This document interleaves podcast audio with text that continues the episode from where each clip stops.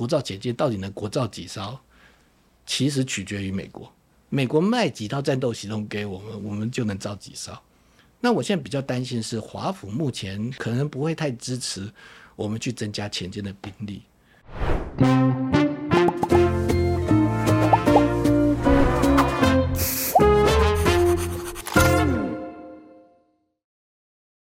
我是范斐，嗨，我是路易莎莎，欢迎收看《匪夷所思》。好，今天阿姨想知道，我们请到的专家是军事专家接种博士。好，嗯、那请接种博士来呢？呃，其实有两个题目想要谈哈。那第一个就是最近大家讲很多的这个浅见国造。OK，田建国造的部分，其实我一直有一些疑问了哈。呃，第一个就是田建国造在我们整体的战略里面，它到底是扮演一个什么样的角色？我很需要一个军事专家来跟我解释一下，这是第一个问题。那第二个问题就是说，田建国造，我们最近一直在讲的不对称作战，它有没有符合不对称作战的这个战整体战略？嗯。好，这是第二个。那第三个是我其实一直想不通，就是说，呃，美国的态度是什么？就是美国对我们浅见国造这件事情，他们的态度到底是怎么样？然后在我们浅见国造的这个。整个过程里面啊，美国扮演的角色怎么样？嗯哼，所以我们我想请接种国呃接种博士呢，特别就是针对这个浅见国造这个部分啊，就回答我这三个问题。嗯，偷偷爆料一下，就是浅见部分等于是范姐额外想一直都想知道啦。那因为刚好也请到接种博士来，那接种博士有投书，所以就来问一下。但是其实我们一开始在设计访纲的时候，其实我们主要是想问是国军的后备，因为大家可以看到现在以色列召集了三十万人，三十万的后备军人，而且这些人马上就穿上军服就变成战力，就丢到等于是就丢掉前线去了。那台湾其实也是有潜在战争风险的国家。那我们谈这个后备改革也谈了蛮久，包含之前大概讲教召从七天改十四天。那我就想知道说，哎，刚好有这个机会，我们来再谈一谈现在教召状况是怎么样。那我们这个七天改十四天有没有用？那国防部到底是不是真的是像之前说，哦，把人丢到滩头上去，然后还是到底怎么样？我们武器有够吗？那国土国土防卫队会怎么样？所以我今天就想说，把刚好。借着这个机会，把这些东西一起讲清楚，就来请到了杰忠博士一起来。对，所以基本上今天呢是两个问题，一个就是我们谈谈缅甸国造，嗯、另外一个就是谈谈我们呃从以巴。战争之后呢，看以色列的这个动员状况，来谈看看我们自己的后备状况是怎么样的。嗯、那在进今天的正片之前呢，大家先看一下叶配，OK？有叶配，我们才能做更好的节目给大家看，所以这叶配很重要，继续看，OK？看完之后就有正片了哦。正确的坐姿可以有效减少脊椎的负担。如果您有以下的困扰，每天使用电脑、办公、念书需要坐超过三个小时以上，腰椎、肩颈酸痛，想要确实维持正确的坐姿，使用若。一券正脊坐垫支撑腰部，包覆骨盆，让您轻松不费力。柔一券有男女、儿童三种尺寸可以选购，男女体型跟骨盆角度不同，所以坐姿跟姿势的调整也有所不同。男性设计降低重心，减少压迫感；女性设计提高腰部重心，让曲线更美丽。底部独家支撑的设计，坐垫不易滑动，适合任何的座椅。即使不搭配椅子，也也可以直接当做和适椅，在地面或是平面使用。通过 SGS 检测，不含有毒物质跟安全性的测试，最大可以承受两百二十到三百五十公斤，都可以维持平稳正确的坐姿，不会形成椅垫扭曲或是晃动。上班没办法选择椅子，买好椅子放公司又太贵。哎哎哎，不是哎，这稿谁写的？给我进来！你知道你每一天坐那椅子多贵好吗？好几千一张，还给我嫌。但我这两个礼拜使用罗威券后，腰酸背痛真的舒缓很多哎，而且人家只要一千。哦，早知道就不用买那么好的给你们了。但你说的呢，我还真的蛮有感的。我以前容易腰酸背痛，所以习惯椅子只坐三分之一，逼自己呢坐着要挺起来，但自己挺着很容易累啊，常会要呃都常常常要工作中断一下，到沙发上躺一下才能够再继续。但自从做了 Roy 券正脊坐垫之后，就能够轻松维持正确的坐姿，可以一口气忙完才会躺在沙发上耍废啦。肉一券给匪夷所思的观众们品牌限定优惠，点击资讯栏链接下单，请使用 FB Line 手机号码登录，即享五二折的专属优惠。家里就缺一张坐垫的，赶快去资讯栏看详情吧。谢谢肉一券干爹支持我们做出好节目，那我们回正片吧。好，博士先跟我们谈一谈哈。最近国际上讲很多哦，因为这个中国的局势现在有点变，嗯、因为它的那个经济情况很差嘛啊、哦。很多人在讲，就是说，呃，很可能如果说他要打台湾的话，可能是先用围堵的这个方式，封锁的方式，封锁的方式就是封锁的方式。嗯、你觉得这个可能性高不高？坦白讲，我觉得这个我对这个可能性是存疑。那中国大陆其实他们一些军官在他们在讨论武力犯台作战问题的时候，他们其实不太赞成长期的封锁或围而不打。为什么？第一个，这抵触他们速战速决的指导。因为中国大陆在讨论武力犯台问题的时候，他们一直很在意就是美军的干预，所以他们基本上在计划阶段，他们就想他们是假定美军会干预，所以对于。攻台作战本身来讲，一个关键就是要在美军的干预产生足够的影响之前，先在台湾附近创造一个绝对有利的态势。长期封锁其实会让美国获得干预的理由，也会获得很好的手段，然后反而让中共陷于被动。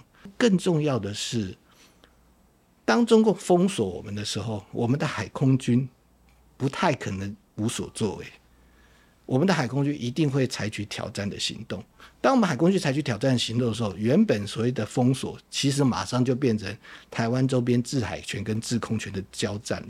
所以状况会迅速的升高，所以不太可能一直停留在这种围而不打的阶段。所以我觉得，所谓的长期封锁，其实在现实状况之下，不太可能发生。很多人就讲说，我们为什么要有潜舰？嗯、就是因为说，在这个联合封锁的时候是派上用场。嗯。可以跟大家讲一下，你对于国造潜舰国造这件事情你的看法怎么样？只要一开始谈潜舰国造计划的时候，都会提到一个八艘，我们在国造八艘这个数字。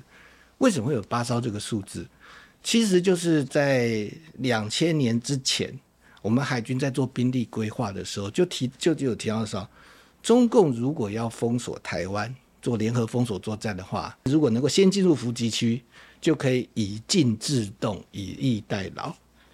在这样的一个构想之下，海军就找出了台湾周边最重要的伏击区，以这些最重要的伏击区的数目为基础，他就开始计算，才会得出说，那我们要另外透过外购或国造的方式，再去增加八艘潜舰。所以，潜舰兵力的扩充，对于我们执行这个所谓的呃反制中共联合封锁作战，坦白讲是非常的重要，因为潜舰。它相对于其他的水面舰或或者是飞机，它的逆中性真的比较强，而且一旦它进入了伏击区，你其实要用科技的手段去找到它，其实真的很困难。那对于中共整个的联合登岛作战就会产生非常大的一个干扰。嗯，所以我个人是对于认为扩充潜舰的数量，对我们以后执行防卫作战。是有相当大的帮助。说实在，我在一在，嗯、我一直在想到的是钱的问题。嗯、我又觉得说，这潜舰这么贵，可是如果我们去买无人机或是别的方式，它不是，我觉得可以买。我觉得感觉上，我觉得可以多买很多其他的东西。这个在我们整体战略里面，真的符合不对称作战吗？其实我觉得不对称作战最主要就是你要从双方的可以运用的资源面。找到我们能够有效发挥、有效达成作战效果的工具。那坦白讲，潜舰到目前我觉得还是符合这个标准。坦白讲，最有效的还是潜舰。那在提到我们潜舰有一些逆中性，它是它甚至比战斗机更有可能接近到中国大陆东南沿海重要的港口附近，并且发动攻击。而且它攻击的手段除了潜射反舰飞弹之外，如果我们能够从美国获得那种智慧型水雷的话，我们比较有希望在中共的舰队出港之前，就对他的整个作业造成严重妨碍的一个手段。所以潜舰的不对称的价值，二零二七年你可能看不出来，因为我们部署的数量不够多。可是到了二零三零、二零三五的时候，当我们真正具备比较多数量的潜舰的时候，也许它的那个不对称作战的那个价值，这个时候才会开始去浮现。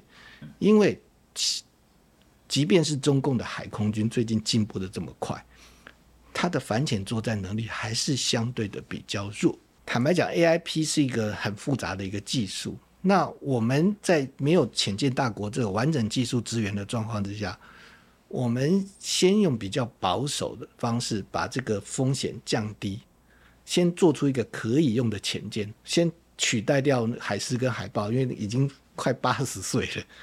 好，先让我们潜舰作战、潜舰部队可以有比较良好的兵力可以运用，然后再进入第二阶段，比如说第三艘、第四艘或第五艘、第六艘的时候，再根据当时我们所能够掌握的技术，把这个 AIP 或者是新式的电池的技术放在后续第二阶段的潜舰造舰里面。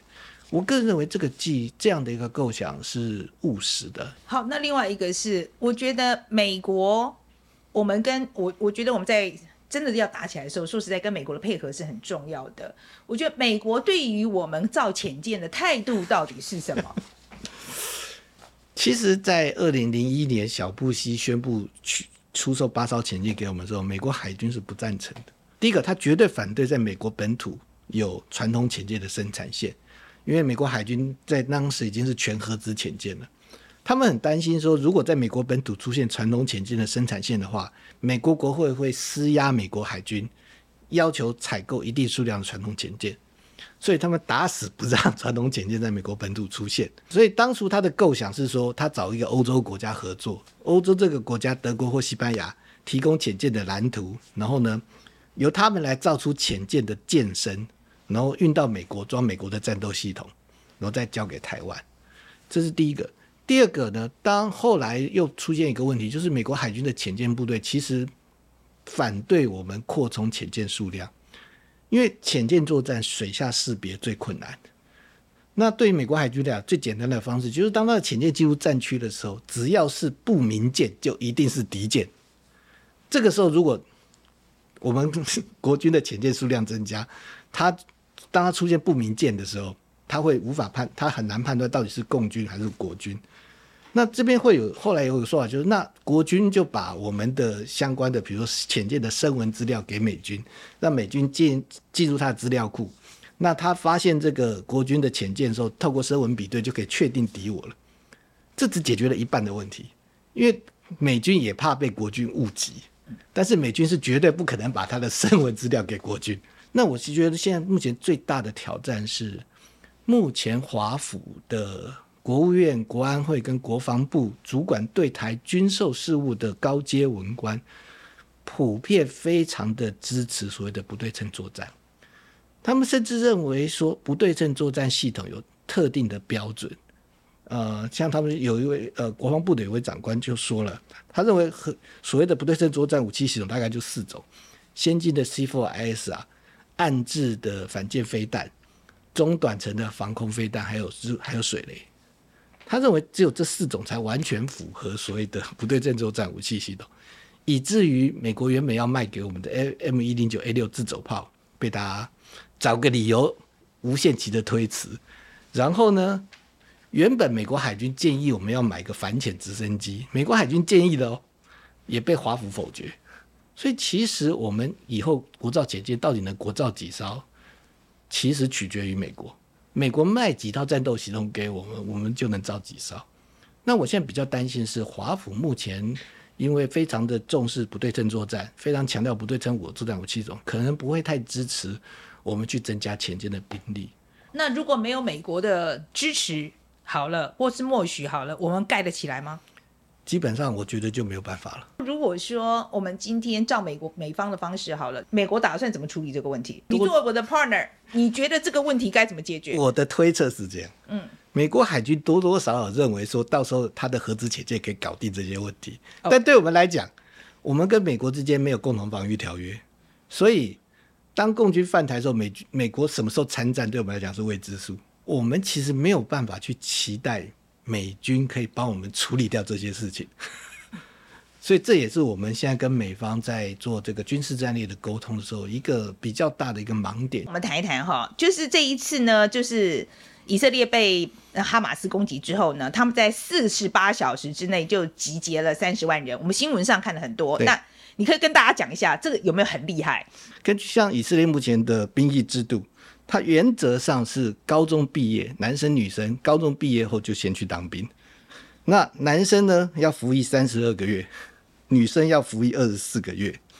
除了役期比我们长之外，更重要的是，这些呃服役的男女青年在退伍之后的前三年，你若是军官的话，要八十四天，一年要八十四天哦，就是退伍的快三个月呢。头三年内哦军官要八十四天，士官要七十天，一般的士兵也要五十天。然后呢，他的动员制度里面又强调就是原兵回原伍，就是他在退伍的时候，他就知道以后动员的时候他所要报到的部队的位置，然后呢，我的动员的时候我要承担的任务，那退伍三年后的训练都锁定在这个上面。换句话说，他只要一到部队报到之后，他其实就马上进入状况，就变成一个立刻可以作战的能力。那当然，我们就要回头来看看我们台湾了。OK，好，那我们先看一下哦，他就说，呃，我们动员能力，比如说，呃，一二零二一年的时候，国防部就是说，这个有信心在二十四小时之之内要动员二十一点五万人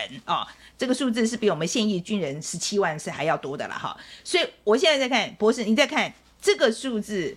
有没有灌水啊？就是我基本上是认为说这个数字呃并没有太多的灌水。那这个东西坦白讲，以台湾第一个它服役，我们台湾服役比较小，然后加上我们的中央政府跟地方政府的行政效率其实还不错，很多的资讯大概都已经彼此间都已经做到资讯化，所以理论上我们有办法在二十四小时内完成这个二十一万二十一万五千人的一个报道。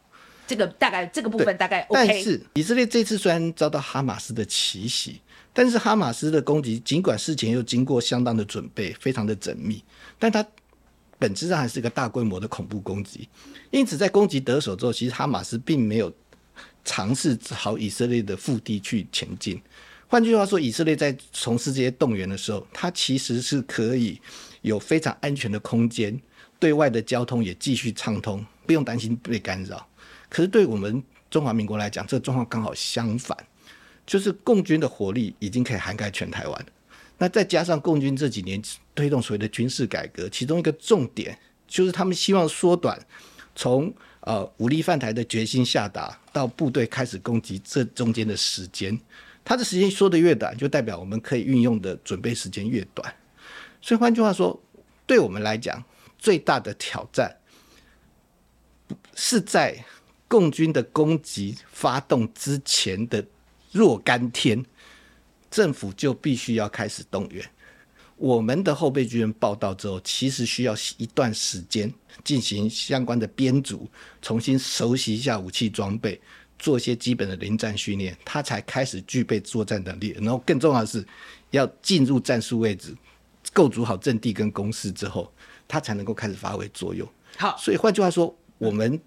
必须要在我们对我们来讲最关键的是，我们必须要在共军开始攻击之前好几天，政府就要开始动员，否则到时候可能会来不及。嗯，可是好几天开始动员，这个其实是一个政治风险非常高的事情。对对，非常。为什么政治风险非常高？我们举个例子来讲，以这次乌克兰为例，其实美国在二月十二号的时候就对乌克兰政府提出警告，说俄军很可能在接下来几天，或许是二月十六号发动攻击。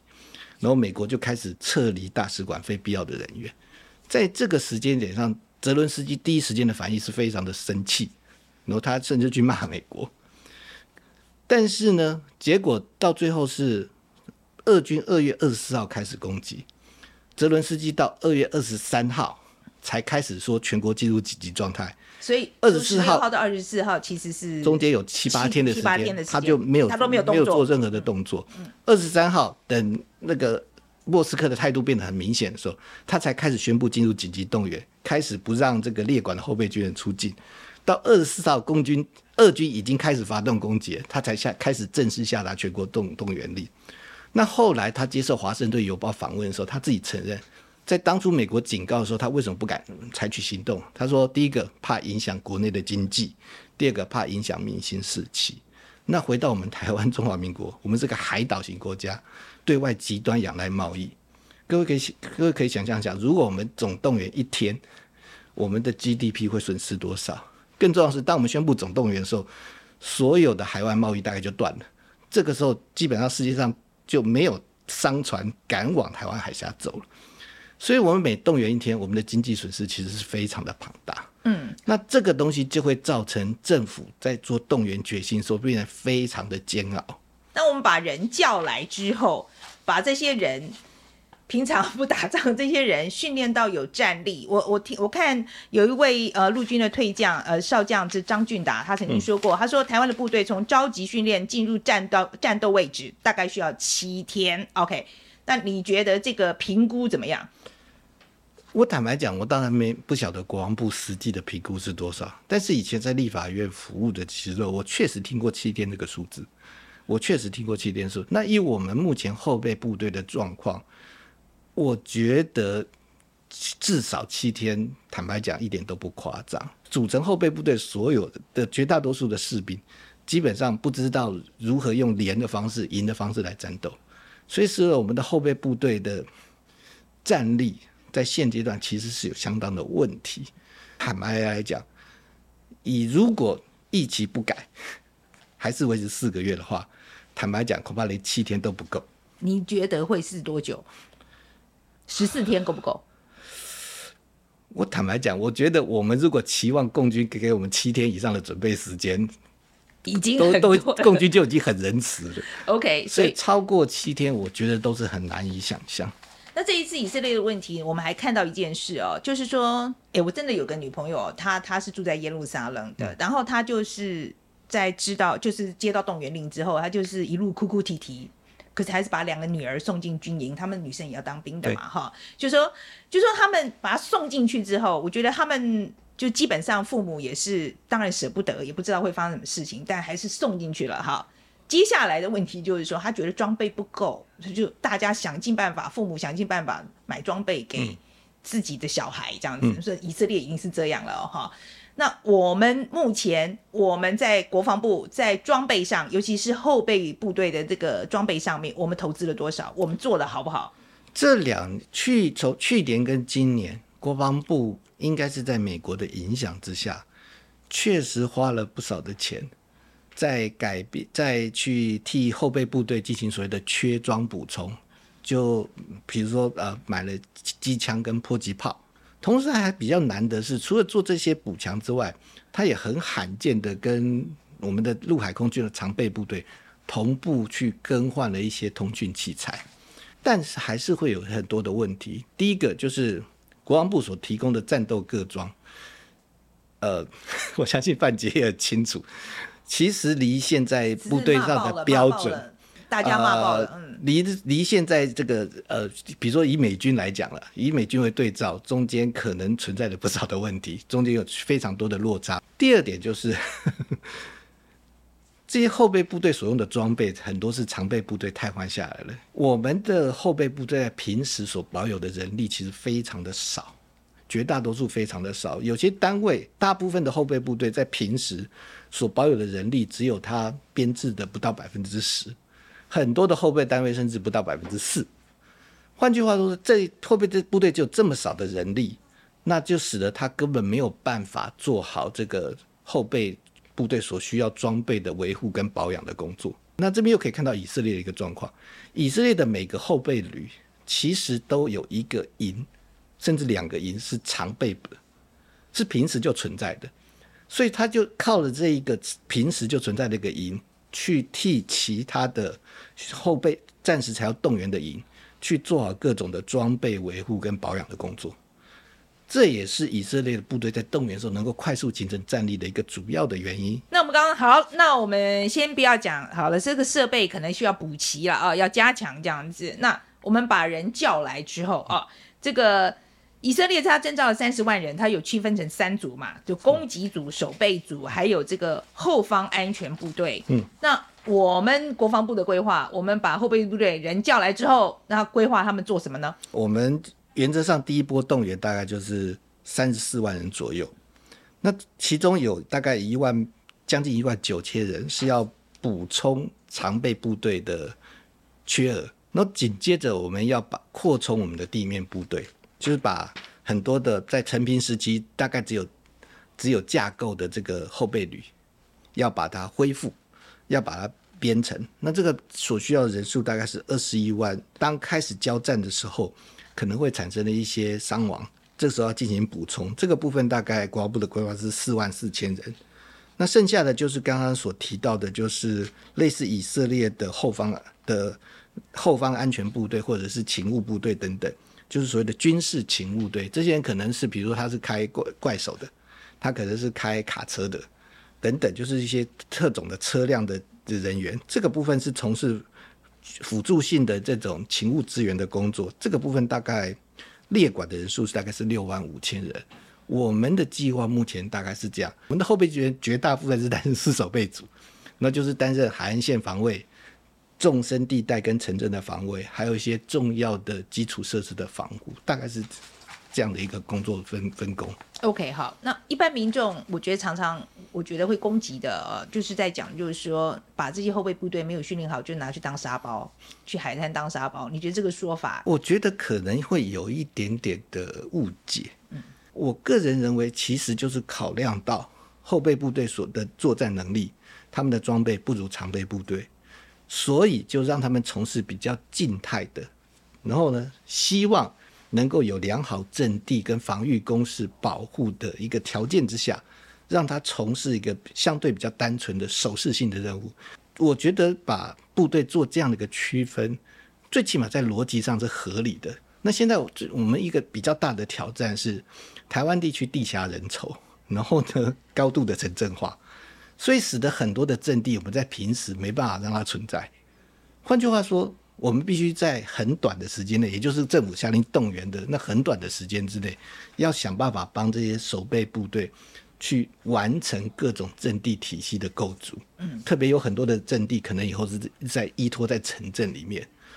所以这其实又变成我们接下来规划作为国土防卫作战里面一个重大的挑战。所以对我们来讲，能够在共军攻击开始之前提早动员，其实变对我们的防卫作战变得非常的重要。嗯，好，来我们再来讲讲那个 C4ISR 啊、哦嗯。然后我们先复习一下 C4ISR 是什么好了，我怕观众不记得。呃、指挥、管制、通讯、情报、监察。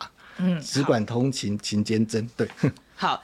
C4ISR 呢，就有点像我们的眼睛、耳朵、嘴巴嘛，哈，然后神经系统，对我们的对，然后呢，所以就那个你，我我听说你你之前有不断的强调，就是守备旅的这个 C4ISR 实在太缺乏了，很可能跟跟这个主战部队会缺乏联系。我们这个部分落后解放军多少？共军的很多的宣传里面都强调是说，他的主战部队现在已经到了排，就是他的呃。呃，情资及时交换跟战场共同图像已经可以到排级了。那特种部队已经到了班，那更精锐的特战部队以甚至以后是单兵，就是他每个单兵都可以跟上级甚至于后方的指挥部进行及时的这种资讯的交换。因为我们的陆军现阶段在这个 C4ISR 现代化面程度比较慢，目前只到战区就是军团。可是这几年，国军已经开始大力在推动地面部队 C4ISR 的现代化。那希望以后先到各联兵营，然后慢慢延，然后再延伸到连级甚至排级。后备部队因为没有相关的计划，所以使得后备部队呢，它的 C4ISR 还是可能是在，比如说是在波湾战争第一次波湾战争一九九一年第一次波湾战争的时候水准。那这边就会变成一个问题，常备部队。那个情资的速度交换很快，但是他跟后备部队之间就没有办法进行这个情资的及时交换。那一旦这个战场态势快速变化的时候，到最后可能常备部队会不知道后备部队这时候的位置，那后备部队是绝对不知道常备部队此刻在干什么。理论上，在防卫作战的时候是要密切配合。可是，光是一个 C4ISR 的代差，会让我们常备部队跟后备部队可能根本没办法合作。然后更麻烦的是，我们的后备部队目前绝大多数还是变成大型的后备旅，旅底下五个步兵营加一个炮兵营，编制非常的大。但是编制一大呢，就表示你对只管通勤的要求要变得就更高。那你编制大，但是只管通勤的手段落伍，就会让部队的组织变得非常的松散。甚至于一旦交交战之后，上级可能就很快的对下级失去掌握。那对自己的后备旅自己的上级对下级都失去掌握了，那你要如何期待他可以跟常备部队配合？所以我觉得国防部，呃，要么就是改变后备部队的编组形态，要么就是想办法去提升这个解决这个后备部队跟常备部队在 C4ISR 系统方面的代差，否则到最后会大家都找不到对方。好。那接下来我们再讲，你刚刚有提到就是这个军事官缺额的问题嘛，哈，然后你说这个差蛮多的啊，那这个在呃指挥统御上面的问题是什么？跟大家解释一下，就我们那个士官兵不够的，呃，军事官不够的这个这个问题。我这边举个例子，就是嗯、呃，德国在二次世界大战末期，一九四四年、一九四五年的时候，当盟军开始接近他的国境线的时候。德国就编成了所谓的很多的叫做国民子弹兵旅、国民子弹兵师。这些国民子弹兵师里的的的的的的士兵，绝大多数都是年纪很大的，或者是年纪很小的。然后呢，他们受训期间一般不超过两个月，其实比我们军事训练营还少。可是呢，构成国民子弹兵师的基层的这些军官跟士官，大部分都是在苏俄战场上。有过丰富作战经验的军官跟士官，所以在这些有丰富作战经验的军官跟士官作为核心的带领之下，这些只受过不超过两个月训练的后备军人，其实在后来的德国国境的防御作战里面，其实还发还表现得还可以。所以这边就可以看得出来，如果有一个很强的基层军事官作为核心的话，那后备军人即便只受过。的少数的训，只是只是只受过短期比较短期的训练，那在这些呃非常素质优秀的合格军事官的指导，甚至手把手的教导之下，在从事一个静态防御任务的时候，它还是可以发挥一定的功效。但是我们现在就是 比较严重的是，我们现在 后备部队编制很大，但是合格军事官的人数实在是太少。好。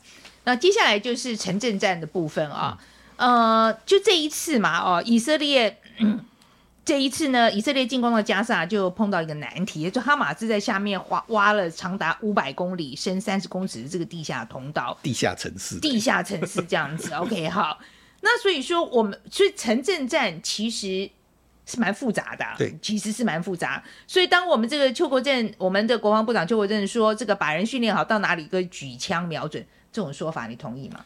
我坦白讲，我不太能够，我并不赞同了。像美军在伊拉克的期间，他有他的部队都是志愿役士兵，可是他们后来也发现，如果要把这个呃美军的正规部队投入城镇作战的话，他们往往需要找特种部队的人担任教官，在进攻之前先进行三先进行几天的恶补，并不是说。只要会开枪，你就可以投入城镇战。那另外就是我们目前部队虽然在美军的影响之下，这几年开始注意城镇战的训练，但是在训练内容方面，大部分都是在所谓的限制空间之内的作战行动。但是我们必须要注意提醒国防部的就是，我们是守方，非常重要的是，你如果在短时间之内利用手边有限的材料。结合这个街道跟建筑物的现况，把它改成一个有效的防御体系，而不是只是说每个大楼丢几个士兵进去就可以了。所以这方面的相关的训练跟准备，坦白讲。我觉得国防没有给予足够的重视。好，那么再讲到就是后备改革嘛，哈，就是说我们教招的内容啊，嗯，到底有没有用啊？我们的教招是从这个七天转为十四天嘛，增加了实弹射击跟数量，还有这个行军战术的操演，你觉得有没有改到点上了？天数的增加是。呃，兵器射击数量的增加是绝对有帮助的。我现在比较担心的是，我们的训练内容跟他暂时动员受所负担的任务，有时候未必完全能够接轨。现在的教招的内容里面，直接跟城镇作战有关的其实并不多，绝大多数还是以野战为主，野战相关的训练为主，或者是说，就是刚刚提到的，你怎么样运用手边的工具。迅速的把这个城镇变成一个设防的设施，这些部分在教招里面其实都没有，所以我会一直认为是说，严德发在先生当国防部长的时候，他有一个想法，就是任务分类、训练分流，不管是四个月军事训练役或者一年的义义务役，役期内他基本上就只接受跟城镇防卫作战有关的训练。那退伍之后的教育召集，它的内容也跟城镇在训练有关，就是透过这种任务分类、训练分流的方式，让这些士兵在比较有限的役期之内，专门学习日后他动员的时候最可能碰到的场景。那这样子呢，就能够在比较有限的时间内，增加部队这个后备军人在动员的时候应付状况的能力。那后来为什么没有做？后来因为严德发先生卸任，邱国正先生担任部长。那邱部长他可能就是他就提出了刚才您你所提到那段话：我训练好之后，在哪里都可以开枪。他当时在立法院，他曾经讲过一句话，他说：“我怎么知道这个后备部队以后要放在海岸，还是放在城镇？”所以他觉得这种方式会限制了部队的运用弹性，所以他主张还是要接受比较普遍性的训练。有很多人会觉得说，现在这个改革的这个后备不如砍掉重练嘛，哈。那我们那个前总统李喜明也认为说，他认为要建立全志愿的这个国土防卫队。呃，我想要听听你的意见怎么样？首先，我会认为是说后备部队不必须要进行相当的调整，但是不太能够改呃打掉重练。我们举个例子好了，今天如果一个民兵，他确实没有错，他。他是有非常强的近战、近近战、近战技巧，可是他手边的子弹，比如说两百发、三百发，打完之后，他要怎么去哪里获得弹药的补给，或者是说，当这个据点守不住的时候，他要往哪里移转？这其实需要一个组织，需要一个后勤体系跟一个组织来协调、来支撑。那这个部分就是。国防部的这个部队建制存在一个最主要的原因，国内其实有一大堆受过基本军事训练的的后备军人，但是国防部目前计划上只只会用到其中的比较小的部分。那这些人如果他们有足够的意愿，他其实也不用教招了，他就是呃每年给予一段的时间，让他去做兵器的复习。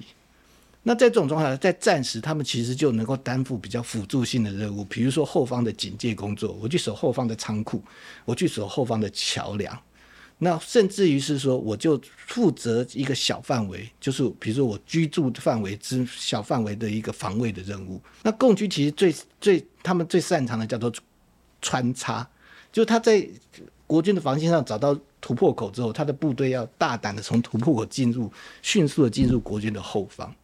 那如果我们用善用这个国土防卫队加上后备部队，把这些城镇街道都相当程度的设防跟阻塞，那他的部队就没办法自由的活动。一旦没有办法自由活动，他就会到最后变成一个静态的目标。这个时候就很容易被我们国军部队去攻击。所以我是支持是说，可以尝试去设立国土防卫部队，来增加我们这个。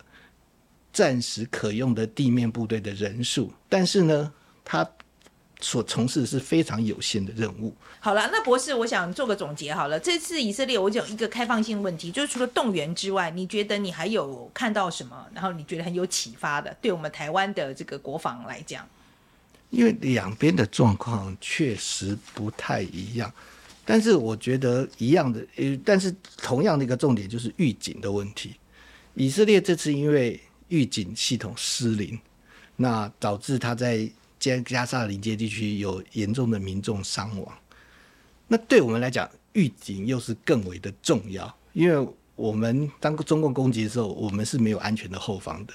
所以当中共的飞弹落下来之后，还没有完成动员的部队跟物资，基本上就是没有用的。所以对我们来讲，我们如何能够增加我们的预警能力？让我们的政府可以在一个正确的时间点提早下达动员的决心，对我们的防卫作战来讲，或者我们社会韧性来讲是至关的重要。今天非常谢谢博士。好，那谢谢主持人，也谢谢各位观众。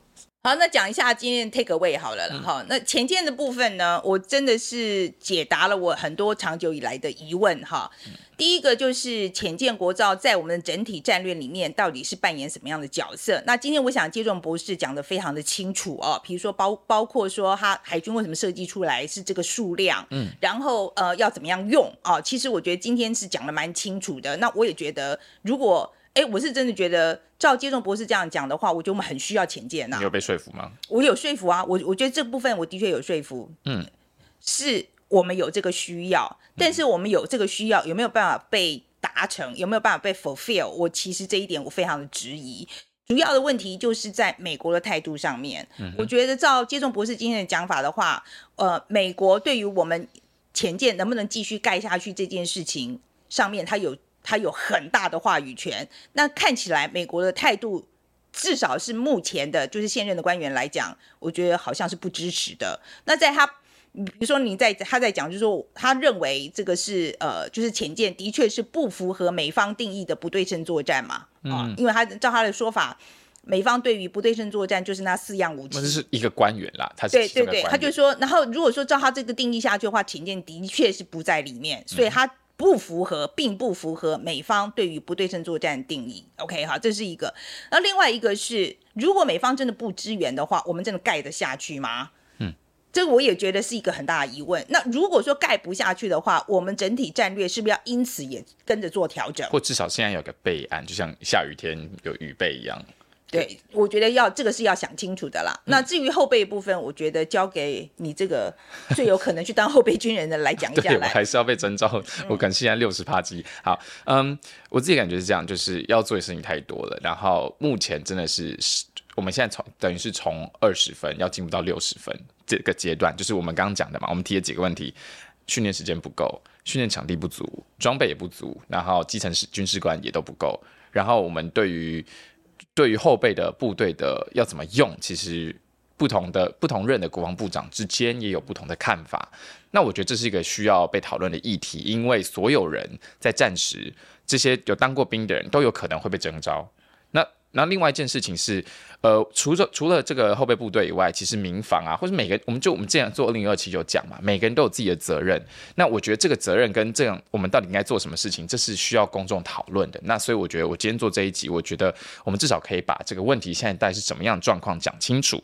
那大家有什么样的想法？我觉得至少有一个公开的讨论。那国防部或是任何人他们在做参考，或是社会要怎么样有个共识要凝聚，我们一起讲好往这个方向做的时候，呃，我觉得才会比较有希望说我们可以。赶快到一个至少有一个好有个堪用的后备部队这样的状况。对，因为我我们一直在讲，就是说我们现在做的国防，它如果说我们真的是以拒止，就是 deterrence 啊、呃、这个方向来做的话，它就必须要是 credible，它你的你战建立的这个战力必须要是 credible，就是你要让让大家相信哦，嗯、让大家相信你是可以打的。OK，好、嗯，那我觉得好像目前来讲距距离。Credible 啊，很远嘛，因为我觉得还很远。我为什么会在以色列这一周提这个？因为以色列的后备军人就是他们的战力的重要一环。那台湾不止不是，而是台，而且台湾甚至是觉得那后备这是个笑话，所以我干脆不要去。那我觉得这东西，如果我们希望我们维持我们现在的生活方式的话，我觉得是要就像范姐讲的，粮粮食安全是有代价，国家安全当然也是有代价的。如果大家真的就是我就是不想当兵，我不想当后备的话，那你的民主的这个生活模式，就真的大家会觉得。你没有核阻力，那就有可能会被改变。好，那今天对于接种博士讲的，如果有任何意见的话，欢迎留言给我们啊，告诉我们。然后，如果喜欢我们的节目的话，应该要按赞、订阅、分享、点赞。谢谢大家。